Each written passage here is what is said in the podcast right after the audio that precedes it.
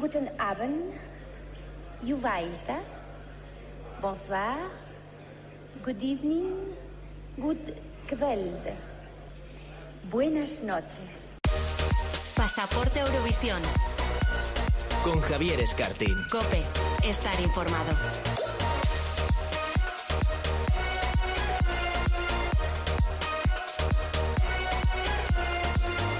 Hola a todos, muy buenas, bienvenidos al último programa de la temporada de Pasaporte a Eurovisión, el primer podcast dedicado al festival en una radio generalista. Ha pasado ya casi un mes del festival y la verdad seguimos todavía con depresión post-eurovisiva y ya lo que queremos saber es en qué ciudad tendrá lugar la edición de, de 2022. Lo que sí sabemos es que será en Italia tras el triunfo de la banda de rock Moneskin y hoy queremos despedir esta primera temporada de Pasaporte a Eurovisión dedicando el programa, como no, a la Vela Italia.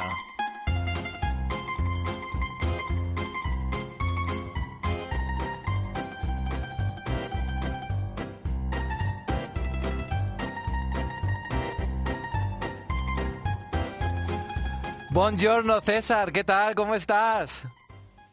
Buongiorno Javier, muy bien. ¿Y tú cómo te encuentras? Muy bien, per favore, ¿cuánto tiempo? ¿Cómo vas con esa resaca eurovisiva un mes después de Rotterdam 2021?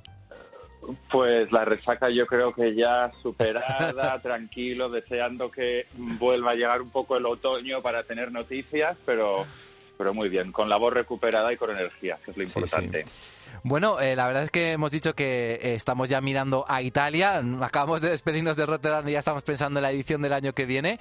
Y todo gracias a ese, a ese triunfo de Moneskin con la canción City Bonnie. Y la verdad es que está siendo un pelotazo, ¿verdad? Después del festival. No, claro. Bueno, antes de empezar, hay tantísimo que comentar de Moneskin que cuando tú creas que hay suficiente información, Te simplemente paro, ¿no? me dices Vale. corta y vamos al siguiente tema. Pues sí, la verdad es que quién nos iba a decir hace poco más de seis o siete semanas, no la victoria de Italia, pues que más o menos pues estaba un poquito en, en las apuestas, sino que nos estábamos, estábamos ante uno de los mayores fenómenos que ha generado el festival eh, vamos, en muchísimos años. Yo no recuerdo que haya habido un grupo que haya generado tanto interés, no solo con su canción, sino con su discografía um, en general. Bueno, hacemos un pequeño repaso. A Redes ver. sociales, pues mira, en- en Instagram están casi ya por los 4 millones de, de followers, que cualquier que sea un poquito influencer sabe que eso es una barbaridad y que lo van a estar ya monetizando en cuanto puedan. Si vamos con City Bonnie, pues han superado ya los 100 millones de reproducciones en Spotify, pues mm, desde que salió la canción en San Remo, en poco más de cuatro meses, que es una barbaridad. Y es el vídeo del ganador con más visualizaciones que ha generado hasta, ahora, hasta el momento eh, en YouTube. O sea, que están rompiendo todos los récords en ese sentido.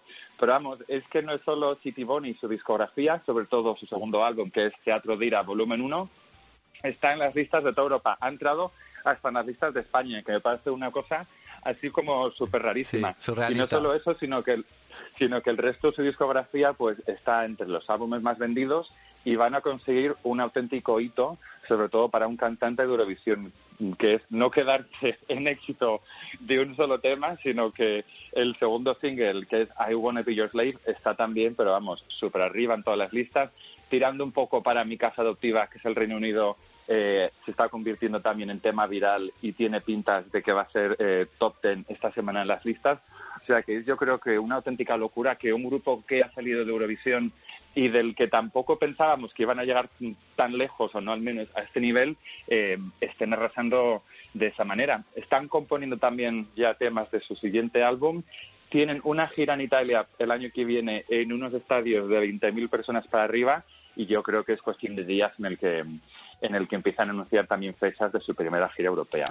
Y como anécdota y pequeño momento, Paquita Salas, todos aquellos que hayáis visto la serie, eh, sabéis que hay, mm, tanto en el primer capítulo de la primera como de la segunda temporada, esa interactuación con Macarena García, pues bueno, pues podemos decir que Maneskin han hecho su Macarena García a la representante con la que llevan más de cuatro años, porque poco después del festival han roto la relación y pues en vez de estar con ella supongo que habrán firmado con alguna agencia un poquito más internacional. Bueno, es que claro, después del éxito de, Eurovisión y todas esas cifras tan mareantes que nos estás contando, pues obviamente quizá este proyecto ha cogido mucha más envergadura y estén apostando por bueno por, por gente que tenga más experiencia ¿no? en, el, en el mundo de la, mm. de la música.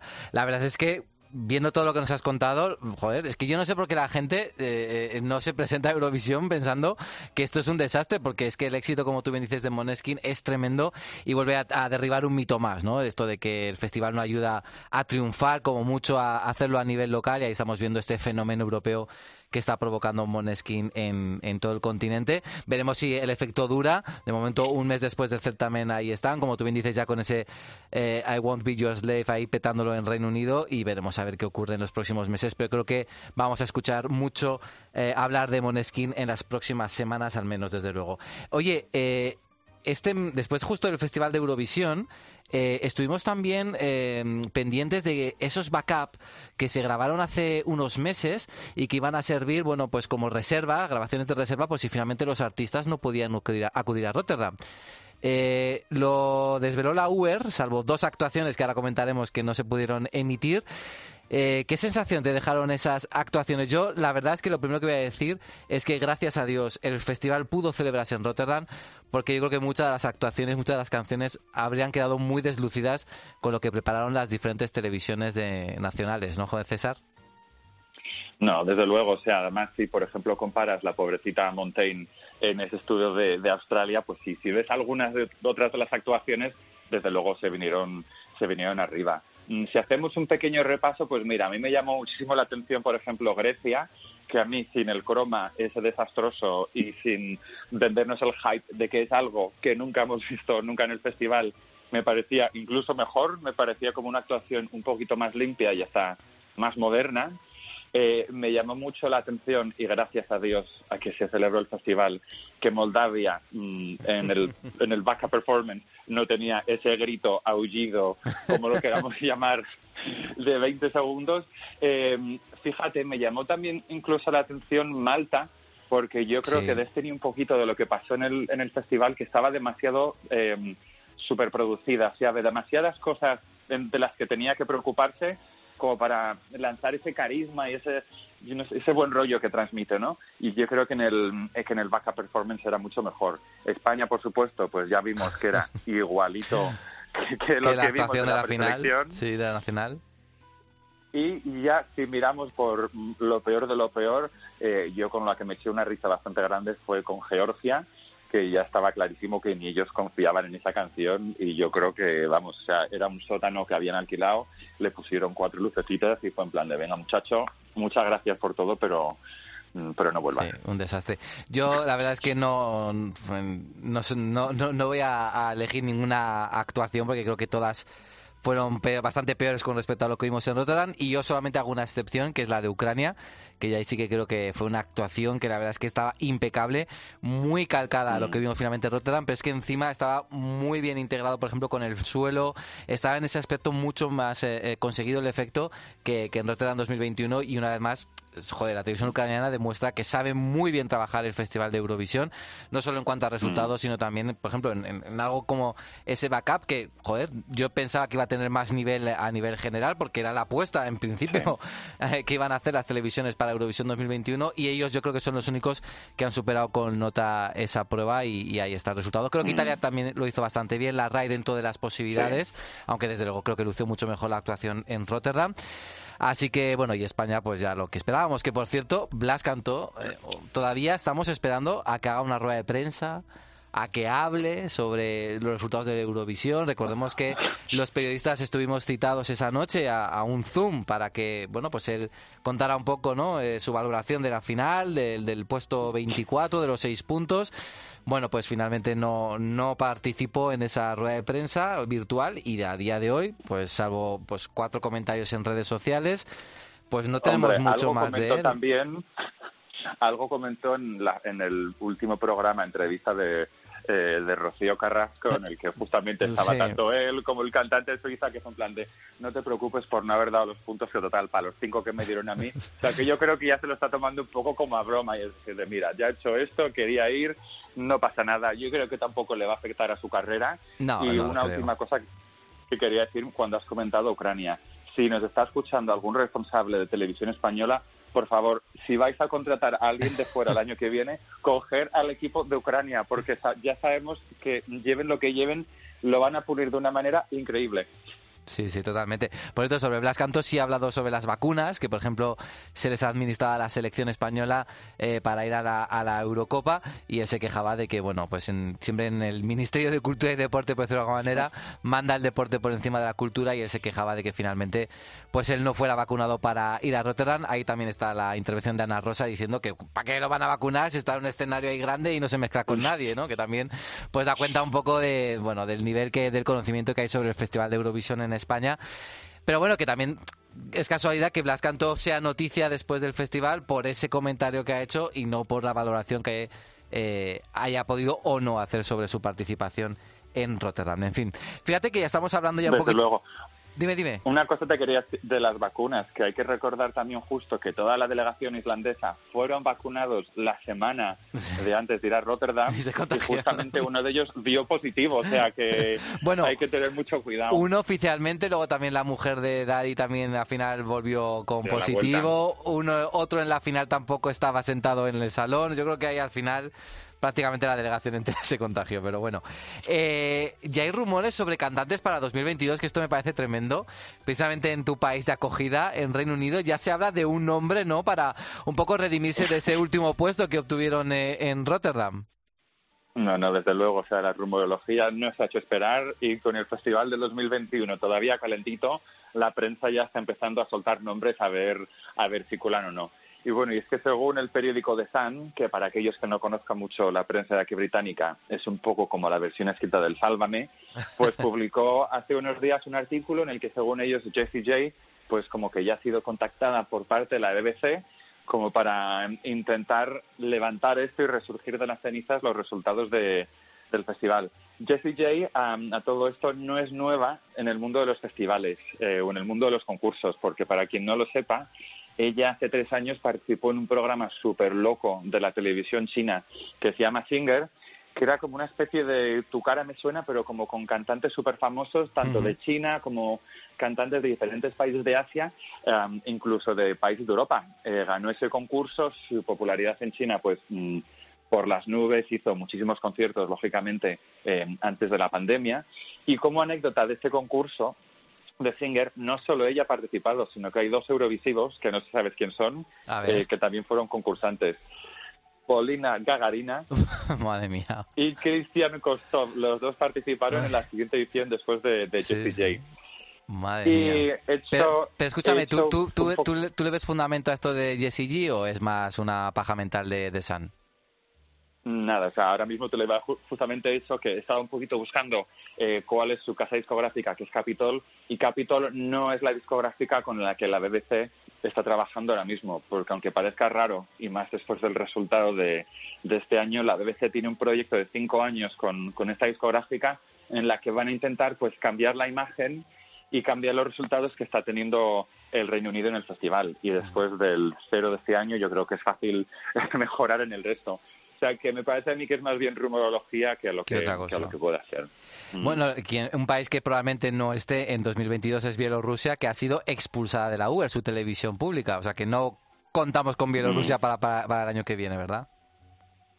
Justo, pues nada, fue además a través de una nota de prensa de la, de la UER, pues en las que se estaba comentando que, pues que estaban siguiendo un poquito con detalle todos los hechos que se están produciendo en este país, sobre todo desde las elecciones que hubo el año pasado, que como recordaremos, pues hay claras acusa- acusaciones de pucherazo por parte de Lukashenko. De Lukashenko. Hay que recordar también que la líder de la oposición pues está en el exilio, que hay unas protestas ciudadanas tremendas eh, en todas las capitales prácticamente todas las semanas y justamente poco antes de que sucediese esto fue cuando secuestraron un vuelo de Ryanair para detener a un opositor. O sea que estamos ante un régimen que está tomando una deriva bastante chunga. Peligrosa. Pues lógicamente, sí, como buen dictador, pues tiene la mano cogida también en lo que es la cadena pública y pues la hubiera tomado la decisión que, visto lo visto y visto los mensajes que se estaban publicando a través de, esta radio y televisión pública, que no había más opción que,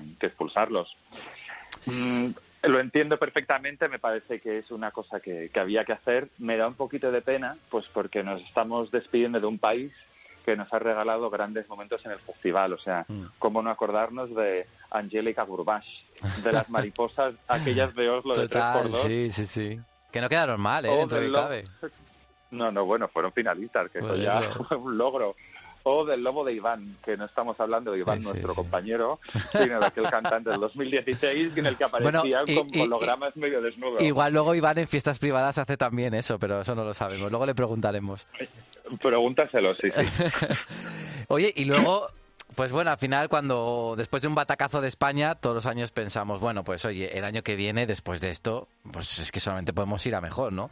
Lo hemos pensado en los últimos años después de Varey, de Manel Navarro, de Amaya Alfred, de Miki y ahora de Blas Cantó, pero bueno, es verdad que hay un aliciente, bueno, pues bueno, algo a lo que aferrarse porque ha habido cambios importantes en la organización de Radio Televisión Española que pueden afectar al propio Festival de Eurovisión, ¿no, César?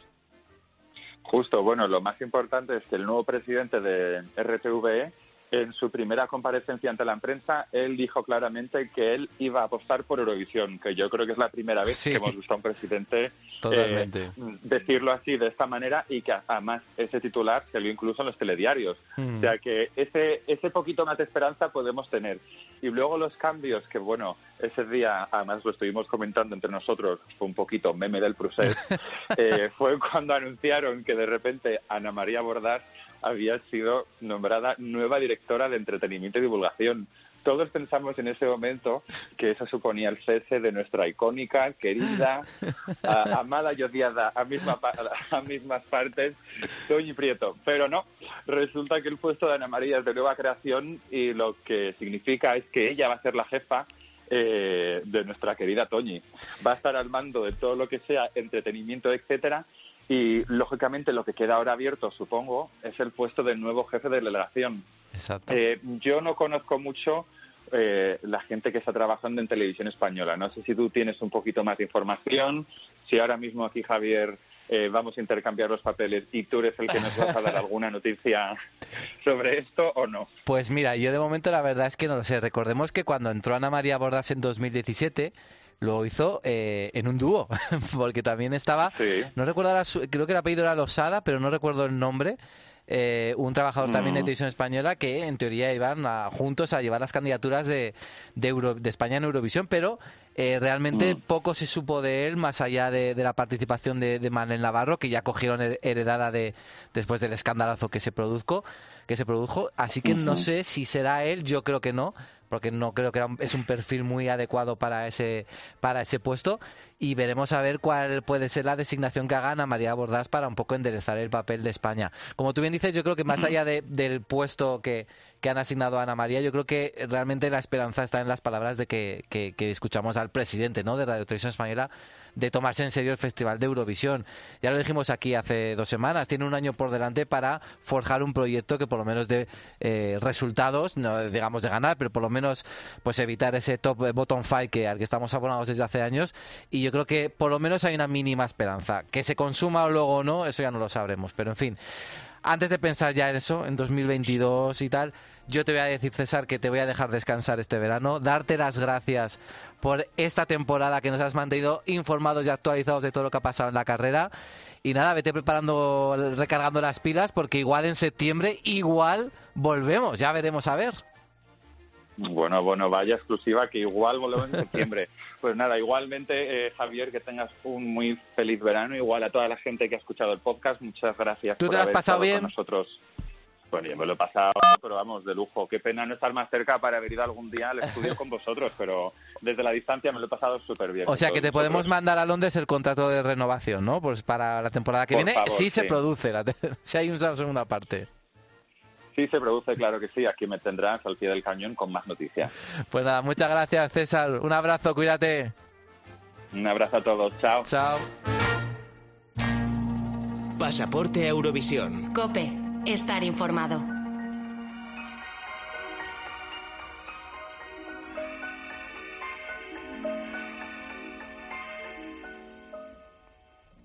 Penso che un sogno così non ritorni mai più. Mi dipingevo le mani e la faccia di blu. Poi d'improvviso venivo dal vento rapito e incominciavo a volare nel cielo infinito. Volare. Seguimos en este último pasaporte a Eurovisión de la temporada, lo hemos dicho al inicio, estamos vamos a dedicar este programa a Italia, el país ganador de Eurovisión 2021, y es que la trayectoria de un país histórico y fundador de Eurovisión seguro que está cargada de datos y anécdotas, y como viene siendo habitual desde el primer programa, para hablar de estos asuntos tenemos a nuestro Benjamín, a Dani Márquez. Chao Dani, ¿cómo va? Ciao Javi, tutto bene? A casa mia, sotto l'aria condizionata.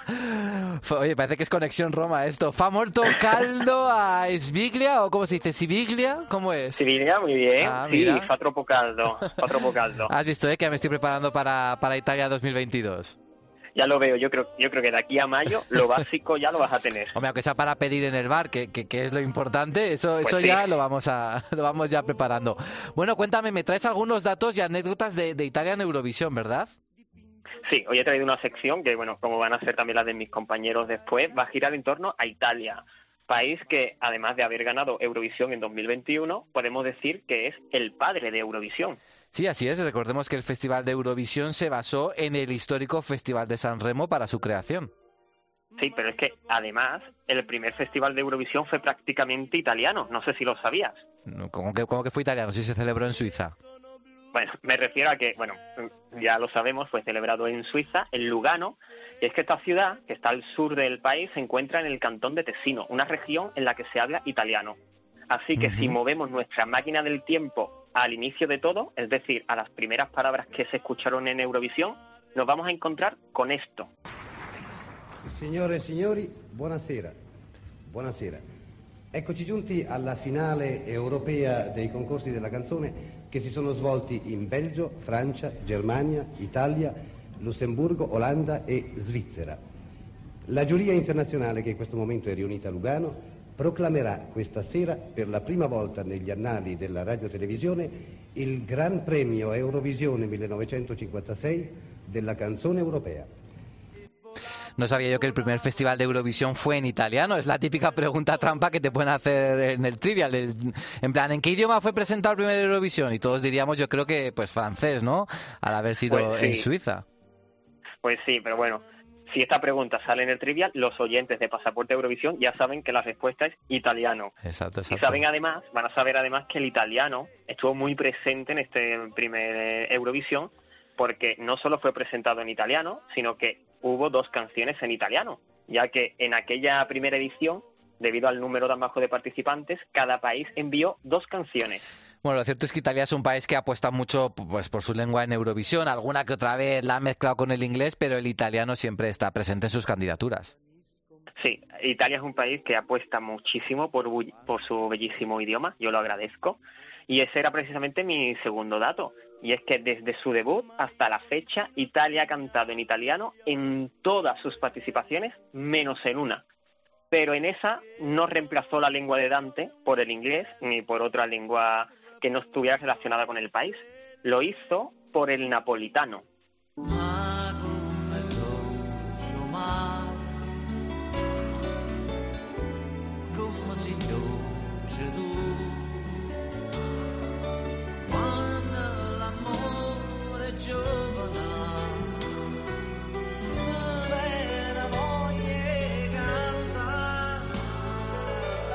Bueno, ya lo hablamos en aquel primer pasaporte a Eurovisión. El festival es una buena plataforma para mostrar a las lenguas minoritarias. Y aquí tenemos otro ejemplo. Esperemos que Italia siga apostando por su su idioma y sus lenguas minoritarias durante mucho tiempo en el festival.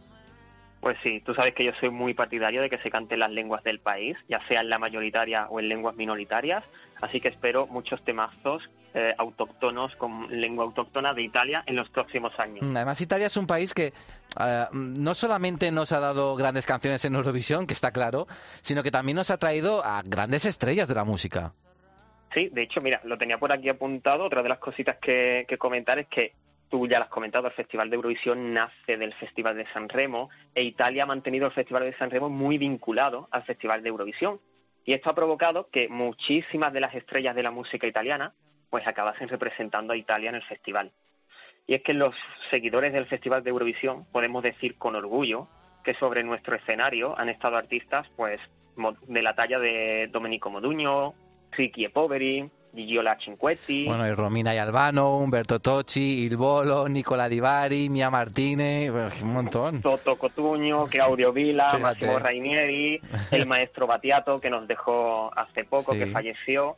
Y bueno, y aquí hemos dicho algunos ejemplos de las grandes estrellas de la música italiana que han pisado el escenario de Eurovisión. No, no, si la lista es, es larguísima. Vaya gusto de cantera de representantes, aunque les faltó enviar a Eurovisión a nuestra Rafaela Carrá, por supuesto. Pero bueno, la tuvimos como portavoz de los votos de Eurovisión 2011 en su regreso al certamen y ya veremos si igual la vemos en 2022 como presentadora, quizá.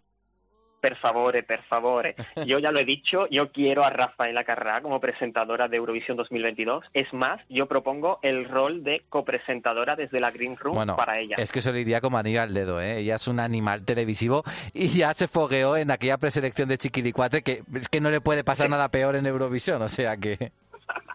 Bueno, Javi, antes de que ya se nos vaya el tema y dediquemos el programa en Sí. exclusiva a Rafaela, ¿qué te parece si te cuento un par de anécdotas sobre la historia de Italia en Eurovisión? Venga, por supuesto, por si nos vamos a otro tri- trivial también por allí.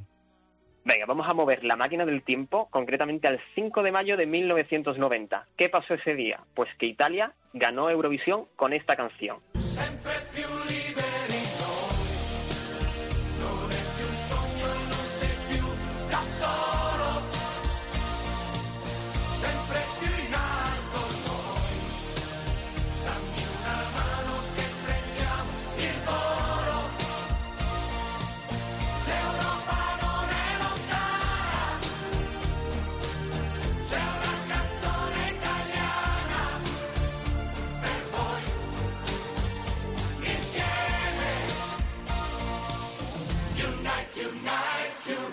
Una canción que se convirtió en todo un himno. Pues sí, lo fue. Y es que, bueno, la, la única edición que se ha celebrado en la antigua Yugoslavia tuvo una votación muy ajustada entre Italia, Francia e Irlanda. Finalmente fue Italia el país que, que ganó con esta canción que fue un himno porque hablaba de la unidad de los países europeos que se iba a producir en, eh, en aquel tratado que se iba a firmar en 1992 y que se firmó en Maastricht. Era el Tratado de la Unión Europea y eso pues hizo que esta canción fuese un himno. Si no recuerdo mal, ese festival estuvo cargado de, de letras que hacían referencia, bueno, pues eso, a los cambios que se estaban produciendo en esos momentos en, en Europa. Sí, claro, recordemos que habían pasado tan solo unos meses desde la caída del muro de Berlín. Creo que además, eh, si no me equivoco, no me acuerdo el país, pero hubo un guiño en una de las postales, eh, posiblemente creo que fuera la postal de Alemania. Pero bueno, ser. no me quiero desviar de este tema. Eh, Italia gana Eurovisión en 1990 y ¿qué les toca ahora? Bueno, pues organizarlo, ¿no? Así es, Italia acepta organizar Eurovisión 1991 y decide plantar la sede donde nació todo, en San Remo. Pero bueno, digamos que aquella organización no fue un camino de rosas, tanto que tuvieron que cambiar la sede a última hora. Eh, es por ello que este año San Remo está reclamando organizar Eurovisión 2022, porque dice que Italia pues les debe organizar el festival pues desde 1991. Ujú. Bueno, habrá que explicar por qué se produjo ese cambio, ¿no? A, a última hora, por qué Italia decidió eh, trasladar el festival de San Remo a Roma. Pues mira, para, para ello tenemos que fijarnos en la época en la que se, se produce este festival, ¿vale? Que fue en mayo de 1991. La atmósfera en este rincón del mapa europeo no era muy agradable en ese momento, pues eh, un mes más tarde estalló una guerra en el país vecino a Italia. Mm, ¿Sabes cuál es? Yugoslavia, ¿no? Exacto, la guerra de Yugoslavia. Y un poquito antes, unos mesecillos antes, acababa de terminar la guerra del Golfo. Y en el bando de coalición de esta guerra, pues estaba Francia y Reino Unido. Pero entre los miembros menores de la coalición estaban otros países europeos que participan en Eurovisión y entre ellos Italia, la organizadora de Eurovisión 1991. Entonces lo que entiendo es que existía miedo, ¿no? En Italia de un posible ataque durante la celebración de, de Eurovisión por todo lo que se estaba cultivando ahí. Exacto, tanto por lo que acababa de pasar, porque la guerra ya había terminado, pero existía todavía ese miedo en la organización de que pasase algo, y de que Italia pues estaba viniendo a venir las tensiones que en la vecina Yugoslavia. Por lo tanto, el festival de 1991 necesitaba mucha seguridad, tanta que San Remo, que es una ciudad muy pequeña, no se la podía garantizar. Y entonces se lo llevaron a Roma, ¿no? Exacto. Concretamente a los estudios, míticos estudios de Cinecittà, que es cuna de miles de películas de éxito internacional y también sede de una de las ediciones de Eurovisión más criticadas con respecto pues a su aspecto improvisado. A ver, es verdad que fue todo muy improvisado y muy largo. Viendo un poco el contexto también pues, se puede entender, ¿no? Puede ser comprensible, que no es fácil mover el festival de sede a última hora y cambiar todos los planes. Exacto, bueno, pero Italia pudo salvar ahí los muebles como pudo, improvisaron un escenario utilizando atrexos de películas, escenario que por cierto se terminó de, de montar el mismo día de la final, así que imagínate, Bueno, no me quiero imaginar lo, lo caóticos que tuvieron que ser aquellos ensayos, madre mía. fueron terribles. Y bueno, ya para cerrar, para poner la guinda ya eh, aquí, bueno, no, hay otra anécdota final, pero eh, este festival tuvo un problema y es que estuvo presentado por los dos ganadores de Italia en Eurovisión hasta, hasta aquel momento, Gigiola Cinquetti y Toto Cotugno. Un gesto muy bonito, pero que fue tachado de un gran error. ¿Te, te imaginas el porqué? Bueno, me quiere sonar a- a- algo relacionado con el idioma, ¿no? Sí, y te suena bien, porque es que, claro, ninguno de los dos hablaba francés ni inglés, as- así que hicieron el concurso plenamente en italiano, menos las votaciones. Bueno, menos mal que yo ya estamos practicando aquí el idioma por si se repite el año que viene y enterarnos de todo lo que pase en el, en el festival. Pues sí, mira, practicamos por si acaso, pero bueno, ahora ya sí, la guinda de aquella edición fue el empate entre Suecia y Francia. Segunda vez que en Eurovisión se produce un empate, pero por suerte no les pasó como en España, que tuvieron que improvisar, ya había una regla para desempatar y se llevó el premio Suecia. Bueno, madre sí que cuando un festival es lo, ya va destinada a, a ser una, una, una cosa rarísima, pues pasa esto, ¿no? Pasó en 2020, por ejemplo, que nos hemos ido hasta 2021 y Eurovisión 91 fue una edición movida como ninguna otra. Esperemos que en 2022 por fin, espero, vaya todo sobre, sobre ruedas. Seguro que sí. Y bueno, ya para cerrar mi sección esta temporada, hasta la que viene, si renovamos, esperemos que sí. Ya he escuchado por ahí con César, que sea posible No, exclusiva. no hemos firmado todavía. Os voy a contar una de las anécdotas más curiosas de toda la historia de Italia en Eurovisión. Y para ello vamos a mover nuestra máquina del tiempo hasta un festival mítico, el de Brighton 1974. La mente disse sì, per paura per amore, non me lo chiesi mai. Sì. Edición recordadísima porque contó con grandísimas estrellas, entre ellas eh, Giulia a la que escuchamos ahora, pero también Olivia Newton-John y el grupo ABBA. Madre mía, vaya cartel. Pues sí, menudo cartel. Es que para muchos expertos esta es la edición de Eurovisión con más nivel de la historia. Pero bueno, yo te he traído hasta aquí porque la candidatura italiana eh, de este año estuvo marcada por un hecho histórico y es que Italia censuró su casi victoria en Eurovisión. A ver, a ver, a ver, esto suena, esto suena demasiado interesante. A ver, cuéntame más. Bueno, nuestros oyentes recordarán que en, uno- en una de mis secciones hablamos de canciones que se retiraron de Eurovisión y contamos que en este festival de 1974 Francia pues se retiró en la misma semana de Eurovisión Mm, porque había fallecido su presidente y guardaron luto. lo recuerdo perfectamente. Además dijimos que era la canción favorita de aquel año para la victoria. Exacto, Francia, Suecia e Italia eran los grandes países favoritos para ganar Eurovisión 1974. Francia se retira, así que la cosa queda más apretada entre Suecia e Italia. Ya se puede decir, porque esto lo sabe todo el mundo, no es spoiler. ABBA ganó eh, Eurovisión aquel año, pero Italia se quedó eh, muy cerca, muy pocos puntos de la victoria, en segunda posición. Hubiera sido la segunda victoria de Italia y además con la misma cantante de nuevo. Pues, pues sí, y yo la Cinquetti hubiese, hubiese llevado la segunda victoria por segunda vez a Italia. Pero bueno, lo curioso de esto es que Italia, en Italia la gente no supo lo que había pasado en Eurovisión hasta un mes después, porque el país decidió que no iba a emitir el concurso. A ver, pero ¿cómo es posible? ¿Cómo puede ser que un país decida participar en Eurovisión, sea favorito para ganar y no lo emita? No entiendo nada. Pues mira, aunque suena a locura, que, que lo es, Eurovisión 1974, eh, tenemos que tener en cuenta cuando se celebró también, la fecha fue el 6 de abril. Y en aquel mes Italia se encontraba en plena campaña política porque en mayo se iba a votar en referéndum si el divorcio debía ser ilegal o no. Y claro, la canción que la escuchamos de fondo repite constantemente sí, se titulaba sí además, Madre mía. la polémica estaba, iba a estar servida. O sea, que temían que a lo mejor la canción se usara, ¿no? Para hacer campaña. Pues sí, más o menos. La RAI dijo, mira, si hacemos popular una canción que se titule Sí, posiblemente esto va a influenciar en el voto. ¿Qué se les ocurrió hacer? Pues mira, ocultaron la canción, todo lo relacionado con el festival. mm, no- nadie supo nada hasta después del referéndum, que por cierto ganó el no, ¿vale? El divorcio eh, siguió siendo legal eh, en Italia. Pero bueno, a lo que vamos, que Italia, los italianos no supieron nada de Eurovisión 1974 hasta un mes después. Madre mía, ocultar la candidatura, la participación y el resultado durante un mes, bueno, hoy en día eso obviamente es totalmente impensable, pero esta anécdota no deja de ser curiosa porque nos hace ver todo lo que han evolucionado las comunicaciones en estas últimas décadas.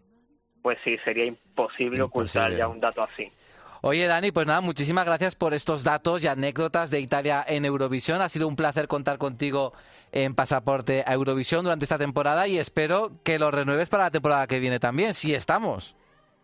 Esperemos, esperemos que sí. Muchísimas gracias también a ti, a todo el equipo, a las personas que nos, ha- que nos han escuchado. Yo, com- como diría Gigiola, que se escucha de fondo, sí. Si se renueva pasaporte a Eurovisión, yo me presento en comisaría, renuevo también mi pasaporte para París 2021 y para Italia Hombre, 2022. siendo el niño de la casa, el Junior de París 2021 no te lo puedes perder, ¿no? No, yo no me pierdo ninguno. Bueno, y esperemos que los, que los disfrutemos con plena normalidad. Después de lo que pasó en 2020 hay que celebrarlo todo a partir de ahora. Yo también lo espero, así que ahora toca descansar, disfrutar del verano y cargar las pilas para la vuelta. Muchísimas gracias de nuevo, Dani, y hasta pronto. Igualmente, un abrazo muy grande para todos.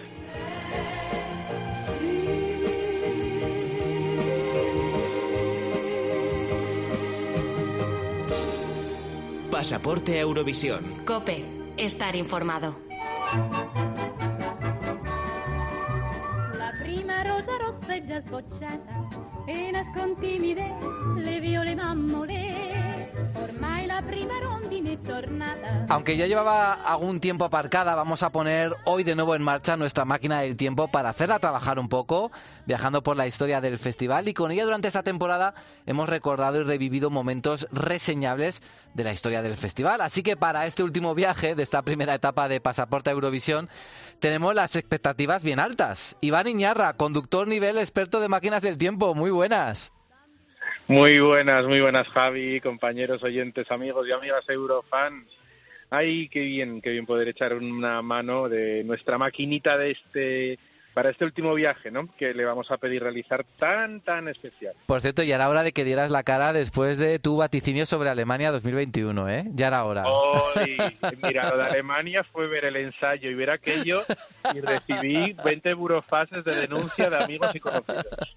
Merecido. Normal, normal, pero también tiene una cosa, el que no apue- el que no el que no apuesta, ¿no? El que no arriesga no gana, ¿no? Se dice, pues tú ahí te la jugaste, no te salió bien, pero ojo Iván que tiene muy buen olfato muchas veces para conocer cómo, cómo iba a acabar Eurovisión 2021 y tú eras también de los que decían, ojo a Italia que puede ser la ganadora. Oye, ¿cómo de especial Sí. va a ser este este último viaje en el tiempo? Tiene que ser muy especial porque estamos de cierre de temporada.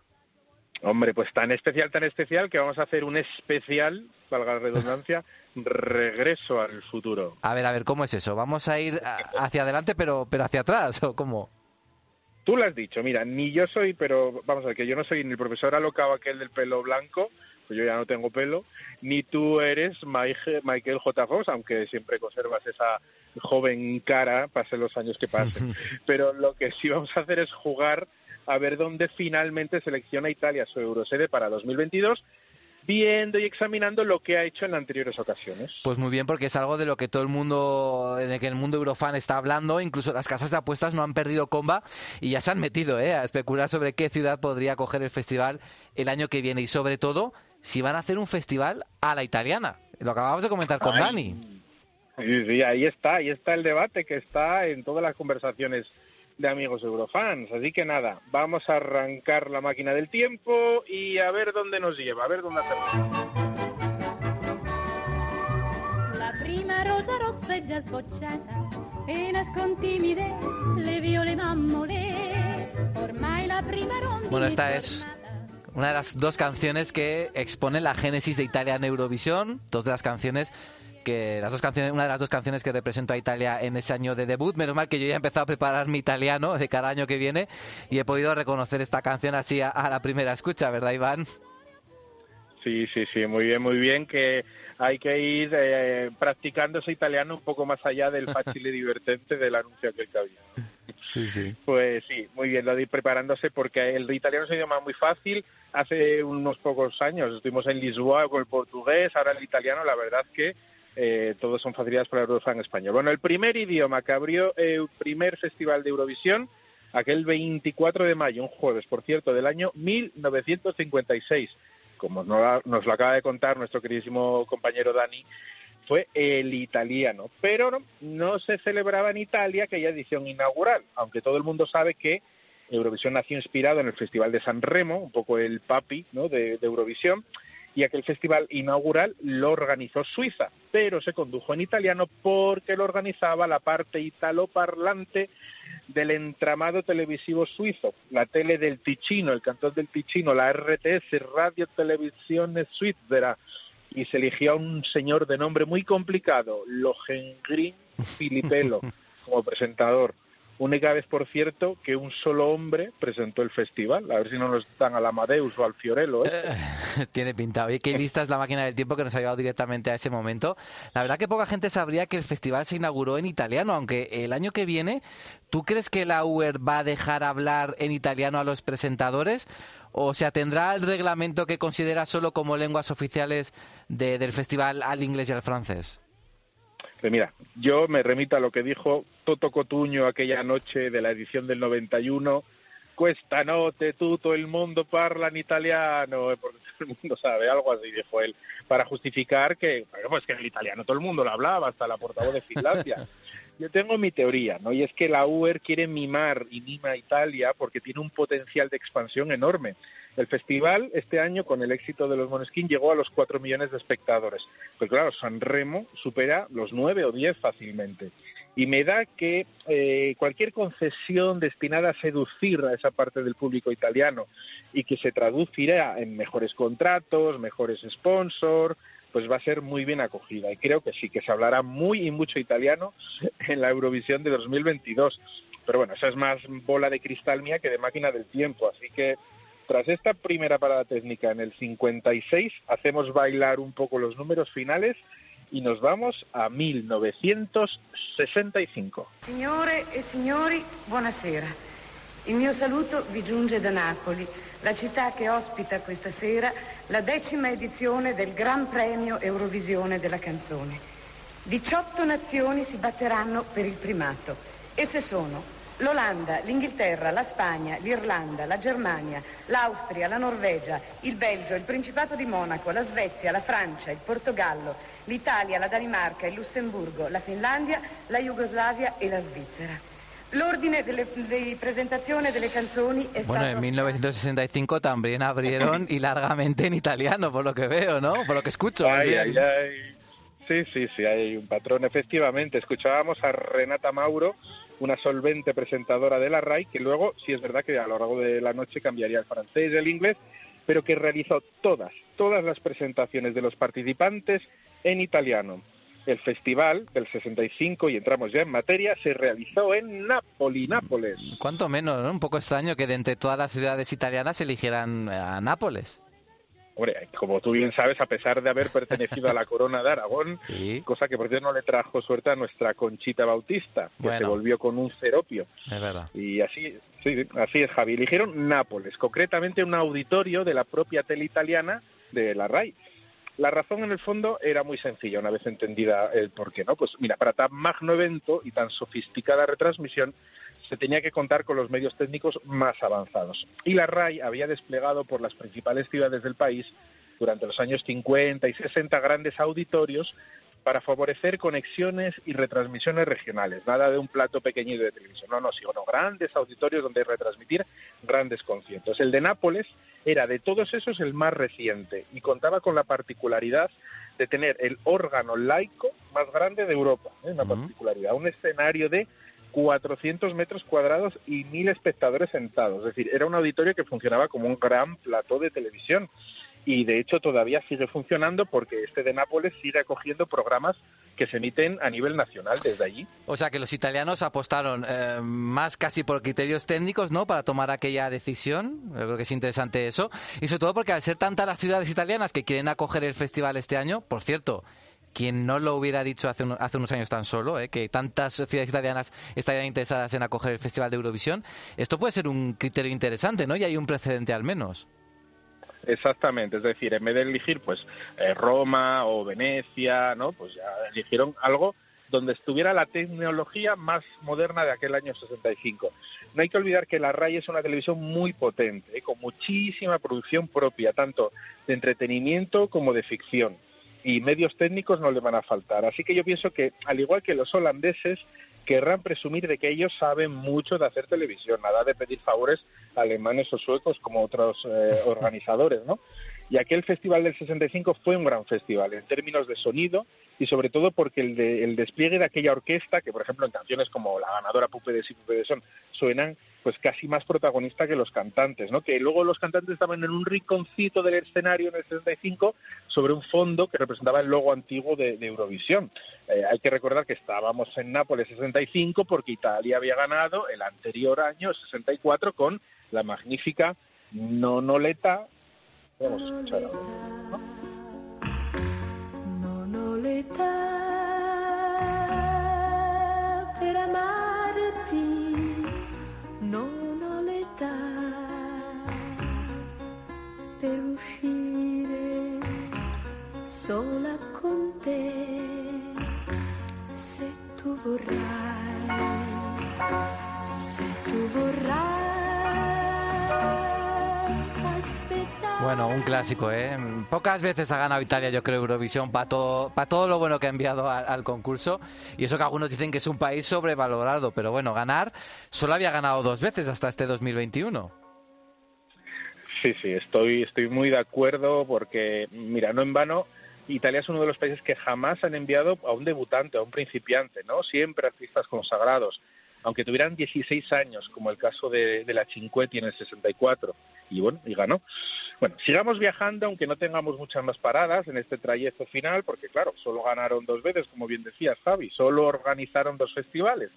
El del 65, que hemos mencionado ahora, y el del 91. Bueno, conozco gente, como en el caso de Dani que acabamos de escucharle, que literalmente se echa las manos a la cabeza cuando recuerda eh, aquel festival del 91. ¿Exageran o fue para tanto? Ay, ay, el 91. Mira, mejor que nos lo cuenten ellos. Toto y Gigiola.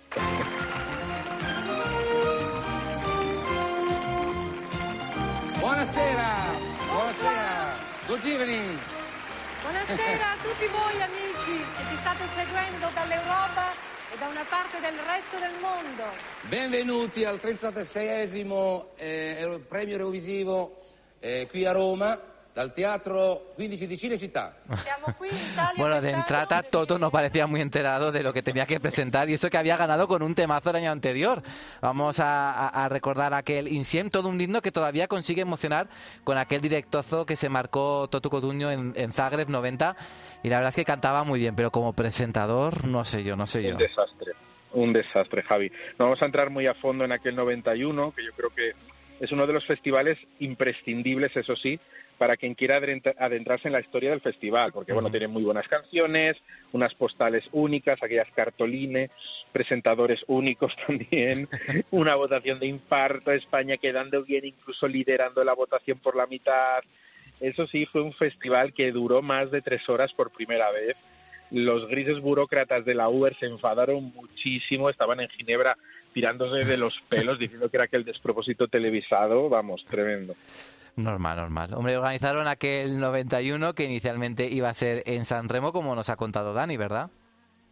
Efectivamente, San Remo, que por cierto es una de las sedes que ha dicho que, oye, que quiere ser candidata para Eurovisión 2022. No con el Teatro Ariston, que es donde se realiza San Remo desde el año 77, sino con un, eh, es- un pabellón gigante. Todos los pabellones en, en Italia empiezan por la palabra pala, no sé por qué. Palafiori se llama el de San Remo, que es donde normalmente se queda la prensa, ¿no? Eh, la famosa sala estampa que tiene un poder tremendo en el Festival de San Remo con sus votación. Ese Palafiori de San Remo es un pabellón de exposiciones, o sea que sería tipo Kiev 2017 o Tel Aviv 2019, algo más pequeño de lo que estamos acostumbrados. Y bueno, ya se preveía que en aquel 91 podría coger el festival, ya que supuestamente como va a ser San Remo, pero claro, como hemos eh, dicho ya, eh, por razones de seguridad se movió a Roma, la capital, más segura, eh, y sobre todo muchísimo más segura en los búnkers de Chinechita. Hombre, a ver, yo como gran aficionado al cine tengo que decir que me hace ilusión pensar que allí donde estuvieron Sergio Dalma o Carola, bueno, pues se rodaron grandes peliculones de la historia del cine. Pero sí que siendo Roma, bueno, pues queda un poco pobre que lo hicieran en un recinto como, como el Cinesita, ¿verdad? Sí, Cinecittà, que es como pues eh, un parque de atracciones donde tú entras y hay varios pabellones, varios eh, platos gigantescos y en concreto la RAI eligió el estudio 15, el 15, como recordaba Toto Cotuño toda la noche. Estudio 15. bueno, más concretamente. eh, Es, es un estudio, por cierto, que todavía sigue en pie, a pesar de que ha habido varios incendios que han asolado otros estudios de Cinecittà a lo largo de los años. El 15, 15 y el aledaño 16, el 16, fueron los elegidos. El 16 acogió la Green Room. Bueno, a la seguridad de la capital italiana se le unía el acceso a los estudios, que estaba súper restringido y que la capacidad de asistencia pues era súper limitada con invitación personal. Solo unos poquísimos privilegiados pudieron entrar. Bueno, privilegiados de nivel de Gina Lollobrigida, que allí estaba con su bisón y sus joyas de euroespectadora, de eurofana. Sí, sí, se la veía de Eurofana, ella, la al hoyo. Eh, se la vio súper atenta durante las votaciones. Contaba ella que estaba como apoyo al representante local, su amigo de toda la vida, Pepino Di Capri, que fue el representante de Italia, veterano cantante ya en el 91, representando a, a los organizadores. Por cierto, Pepino fue elegido expresamente para Eurovisión sin pasar por San Remo, que normalmente era un- el, festival que tradicionalmente seleccionaba o del cual salía el cantante. Y claro, es otro rum rum que hay de fondo, ¿no? Es si la RAI elegirá internamente a una estrella local, como ya hizo en el 91, o volverá a seleccionar desde San Remo a su representante. Bueno, igual depende de las ganas que tengan, ¿no? De volver a ganar, porque San Remo ha demostrado ser un, un filtro muy exigente y que le da resultados sobresalientes en Eurovisión. No me extrañaría que se decantaran por esta fórmula, pero bueno, eso sí, siendo italianos, a competir seguro que van a ir y nada de un trámite para ellos cuando se trata de una competición musical. Ay, quien nos pudiera mandar un poquitín de ese espíritu eh, por estas latitudes, concretamente Prado del Rey, Totalmente, sí, sí. En fin, eh, Roma 91 pues fue un festival 100% italiano. Toda la presentación, toda, se hizo en italiano. Las postales consistían en escuchar y ver cómo los representantes de cada país hacían versiones de éxitos atemporales de la música italiana. Las votaciones también en italiano, es decir, Toto y Gigliola no utilizaron el inglés más que para decir good evening o bonsoir el francés. El marcador al menos era en inglés, pero claro, es que apenas lo enfocaron durante todas las votaciones para deleitarnos, pues eso, con la Loyo Brígida, el primer ministro de Bélgica estaba por ahí, en fin, todo, todo muy italiano. De ahí que tengan el San Benito de que Eurovisión en Italia pueda ser un sinónimo de despropósito. Pero bueno, yo no creo que suceda, son otros tiempos. Ahora, guiños a un festival transalpino tricolore va a haber seguro. Yo tengo muchas ganas ¿eh? de ver ese festival moderno, por decirlo de alguna manera, producido por la RAI. Veremos el alcance de, de, esos guiños que nos comentas, Iván, y sobre todo quién sucede a Nápoles y Roma como sede. ¿Qué conclusión sacas tú de este regreso al futuro? Bueno, pues conjugando un poco todos los factores que hemos estado comentando, hay que pensar también que la RAI es una cadena pública pero también comercial, es decir, todos los comerciales que emiten son tremendos, son eh, publicidades que duran muchísimo. Y yo creo que hay que pensar que se va a decantar por el sitio donde más pueda recibir un retorno económico. Y siempre que ha sido favorita, se hablaba de Turín, ya cuando el bolo y todo aquello, Turín, Turín, su impresionante palasport olímpico, que también se le puede llamar el Alpitur o el Pala Isozaki, ya que fue obra del japonés del arquitecto japonés Isozaki y que tiene una arquitectura y una estructura espectacular, pues tiene cabida para 18.000 espectadores en concierto. Eso son entradas, hay muchas entradas. Por ahí han pasado todos los grandes del pop internacional, Bruce Springsteen, Bob Dylan, Rem, Green Day, Lady Gaga, todos los grandes italianos, por supuesto, tienen el Palasport de Turín como cita obligada en sus giras. Turín es Villa Olímpica, es decir, tiene todos los alojamientos turísticos y hoteleros posibles. Luego tiene a la Juve, fabricantes de coches italianos, pues lo más famoso, no vamos a hacer publicidad, no hace falta. Y luego también un factor interesante es que su alcaldesa, de forma súper entusiasma, eh, entusiasma, entusiasta, ella ya esa noche de, de ganando puso el tuit de quiero que el festival sea en Torino. Se llama Chiara Appendino, atención al nombre porque yo creo que lo vamos a escuchar bastante. Ella es economista de profesión, así que aquí hace números todo el mundo, ¿eh? Turín, San Remo, Milán, Florencia, Bolonia, bueno, son de, algunas de las 12 ciudades que han presentado su interés a la RAI para acoger Eurovisión 2022. Es emocionante que eh, haya una competencia tan amplia, ¿no? Para ser el festival en un país que ha regresado al concurso hace solamente 10 años. También Nápoles y Roma quieren repetir, así que veremos a ver qué ocurre. Supongo que la decisión la conoceremos este verano o incluso a lo mejor si volvemos en septiembre, eh, conocemos justo en ese momento la resolución final que haga la Y la RAI. Bueno, nosotros aparcamos ya la máquina del tiempo hasta la temporada que viene y e Iván, te tengo que dar las gracias por los servicios prestados, tanto a la máquina del tiempo como a ti. Muchas gracias por haber estado con nosotros, que sé que... Eh, eh, colaboras en muchísimos lugares, que eres una de las personas que más reclamadas hay del mundo Eurofan, pero te agradezco mucho que hayas estado con nosotros este año en Pasaporte Eurovisión. Nada, Javi, un placer. Muchísimas gracias por tu confianza, por haber contado conmigo y pues un orgullo estar en una plataforma como COPE eh, y en un podcast, el primer podcast de Radio Generalista en nuestro país, Pasaporte Eurovisión, también conducido por ti con los compañeros maravillosos como personas y como eurofans. Totalmente. Muchas gracias. Hasta la temporada que viene. ¿eh? Pasa un buen verano en Asturias. Gracias, sí, sí, lo haré, lo haré. Un abrazo fuerte, fuerte. Chao. Adiós. Pasaporte Eurovisión. Con Javier Escartín.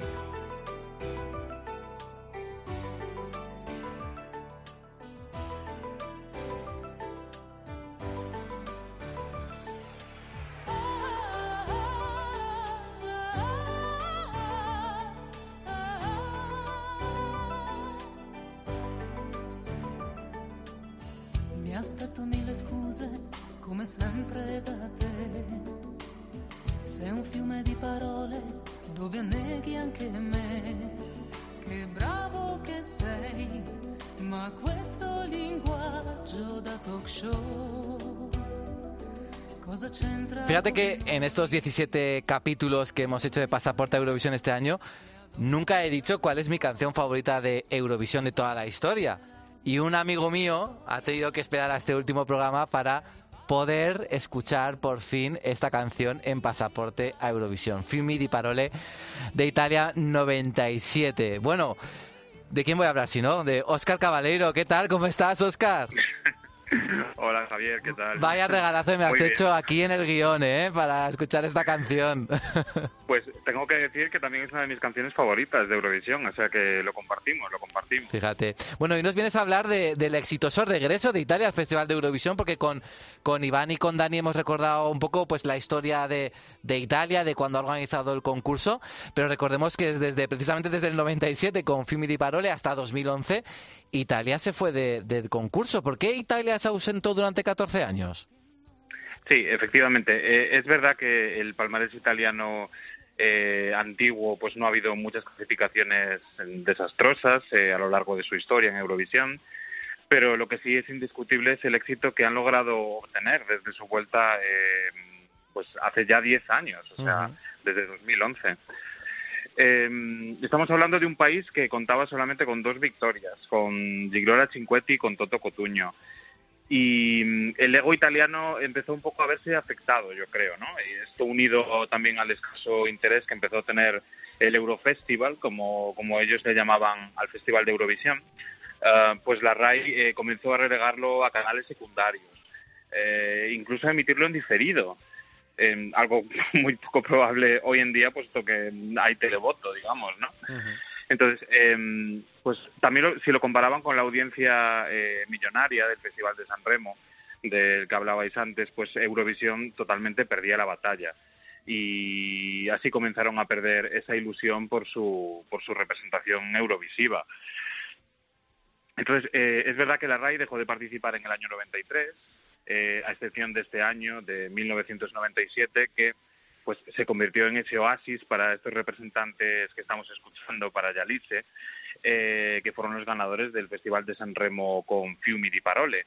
Entonces ellos mismos fueron los que lucharon para, para poder ir a Dublín, ya que pues, este derecho estaba así estipulado en las normas y aún así, a pesar de que esta canción tan fabulosa pues consiguió sí. solamente un cuarto puesto, eh, pues la RAI prosiguió con su desidia y dejaron de participar hasta 2011. Dire sì, dire mai, non è facile, sai. And all the world around you seems to slip and disappear. Io non so più chi sei. Bueno, a mí me da igual, para mí Fiumi di Parole es mi canción favorita de, de Eurovisión y lo va a ser siempre. Hombre, ganadora total. Oye, ¿qué fue lo que cambió en la RAI para decidir volver a, a participar en el Festival de Eurovisión en, en 2011? Pues aquí hay varias teorías y me imagino que todas están un poco entrelazadas entre sí para hacer que Italia regresase. Y la primera es que la UER pues siempre ha estado ahí luchando por intentar que Italia volviese a participar, incluso ofreciéndoles pues un puesto como Big Five, antes eh, Big Four, eh, junto con los países que tenemos un lugar asegurado en la final, con España, con Reino Unido, con Alemania y con Francia. Eh, también puede ser un poco eh, que el debut de San Marino en el año 2008, eh, tres años antes de su vuelta, eh, pues les molestara un poco porque estaban intentando suplir ese hueco que ya no existía, ¿no? Para la música, para la música italiana. Pero otro rumor que comentamos el pasado programa eh, es que Rafaela Carrà también podría estar involucrada en este regreso.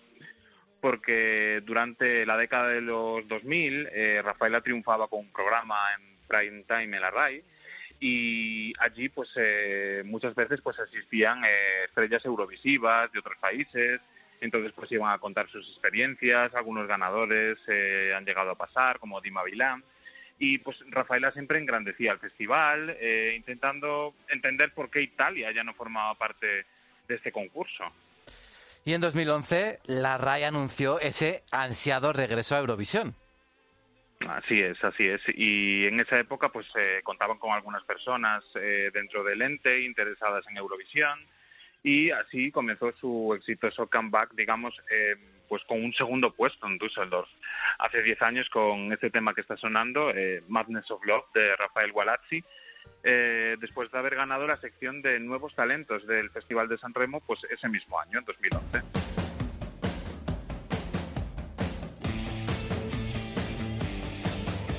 Bueno, otra canción que me encanta, la verdad.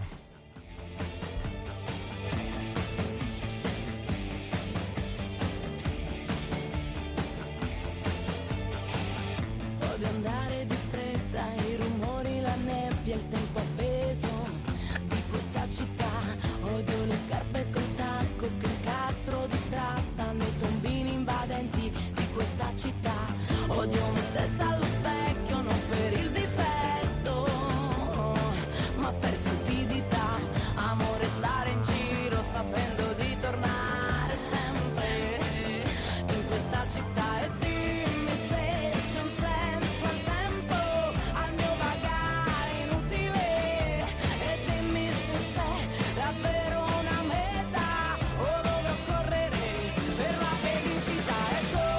que no puedo poner canciones de Italia en este podcast porque solo quiero escucharlas enteras y, y ya no quiero... Es verdad que Yalice era tu canción favorita, pero yo creo que Italia es tu país favorito. Pero- pero, vamos, no lo creas, es desde luego, sí, sí, sí.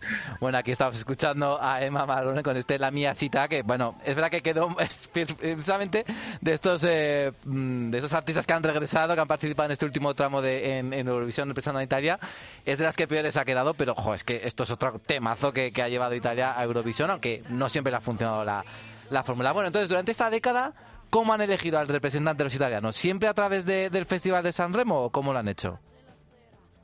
Bueno, pues aquí eh, no podemos decir que haya una norma clara eh, y a pesar de todos estos éxitos en Eurovisión, siempre nos han mantenido en vilo hasta el final con ese caos italiano y mediterráneo que les caracteriza. ¿no?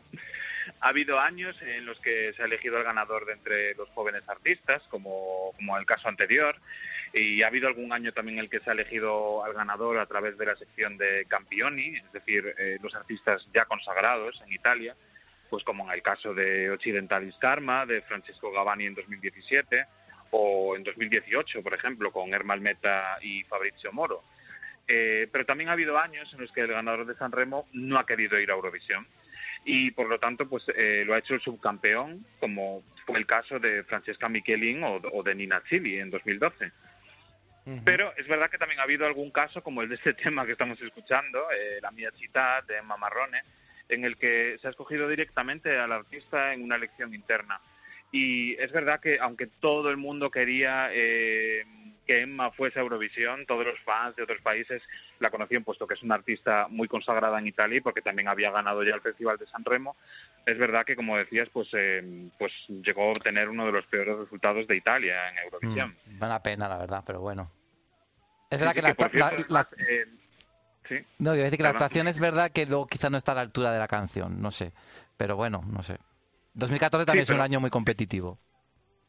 Sí, es verdad que 2014 es, es- era muy difícil el, el poder quedar bien, pero fíjate con esto que dices ahora, eh, por cierto, eh, hace tan solo unos días que Emma Marrone ha hecho unas declaraciones sobre el Festival de Eurovisión, precisamente después de siete años, en el que dice que ella eh, ya se había presentado con una canción rock, pero que no tuvo el éxito eh, que tuvo Måneskin, por ejemplo, pues por culpa del machismo. O sea, mm, dice que ella pues salió rockera y salió sexy, pero que precisamente por eso fue muy criticada.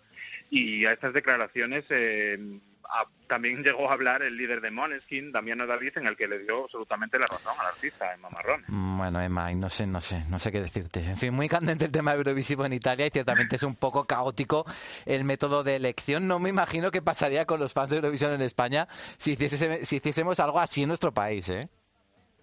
Sí, sí, efectivamente. O sea, yo creo que todo es en la López Ibor ya directamente.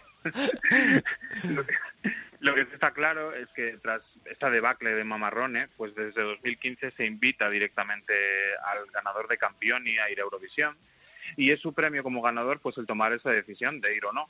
Y entonces, pues si declinan eh, la oferta, pues eh, la RAI decidirá pues lo que ellos quieran.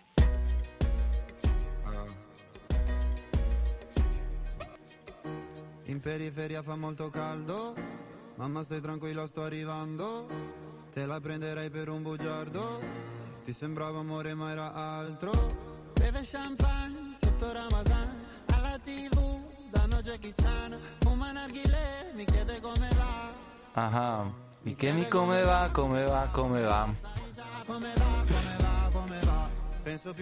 Es, es que esto es otro temazo, la verdad, es imposible. Hoy no estoy ahí, hoy no estoy ahí, pero te estoy viendo bailar. Ah, Bueno, haríamos aquí ahora una, una, una discoteca tú y yo, pase privado.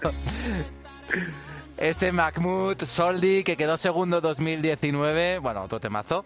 ¿Cuál es el palmarés italiano desde su, de- su vuelta en 2011? Pues eh, tan solo en dos ocasiones se han quedado fuera del top 10 los Fíjate. italianos. En 2014, que decíamos antes, y en 2016 con, con Francesca Michelin, que quedaron en el puesto 16. Y el resto, pues es todo una fantasía, que a lo mejor en otra vida lo viviremos para nuestro país, pero yo creo que en esta estamos mal ya.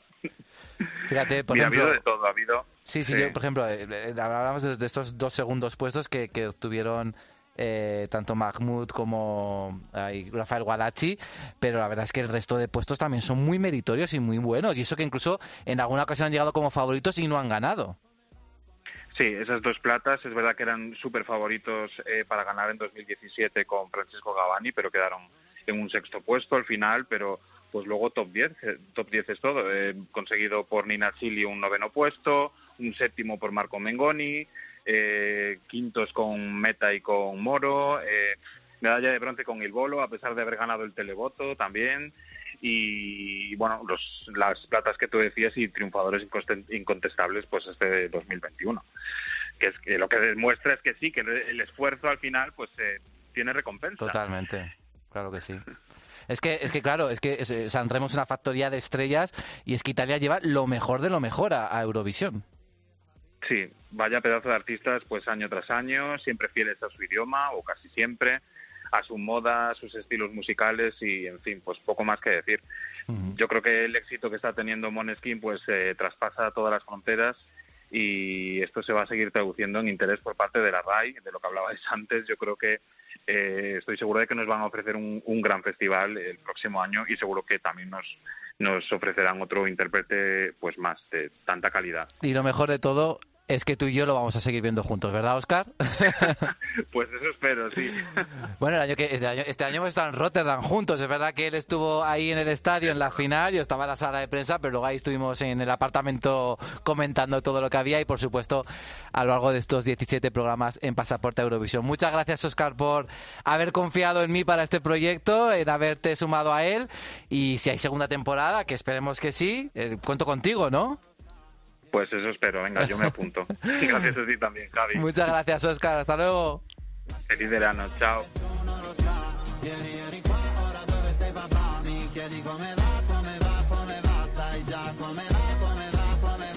Pasaporte a Eurovisión. Cope, estar informado.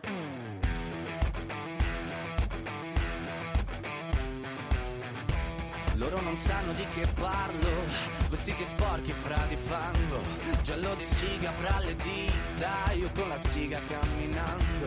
Scusami ma ci credo tanto che posso fare questo salto, e anche se la strada è in salita, per questo ora mi sto allenando. E buonasera signore e signori, fuori gli attori, vi conviene non fare più errori, vi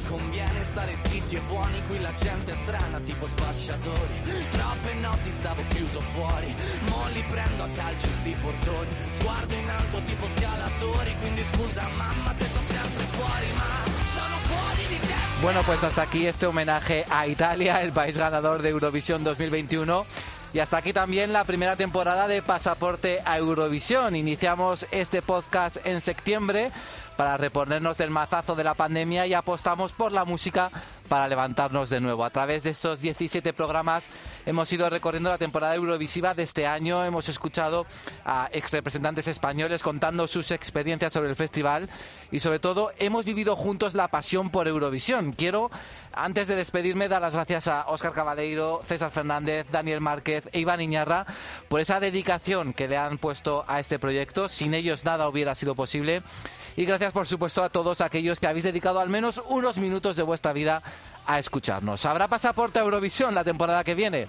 Bueno, pues ojalá que así sea. Solo os podemos decir que permanezcáis muy atentos a cope.es y a las redes sociales de Cope, pero haya programa o no, lo más importante es que Italia 2022 será una realidad y la música poco a poco está volviendo a llenar todos los espacios que ocupaba antes de la pandemia. La vida es música, la vida es un festival y sí, la vida es un pasaporte para vivir nuevas experiencias. Disfrutad del verano y nos vemos en Italia 2022.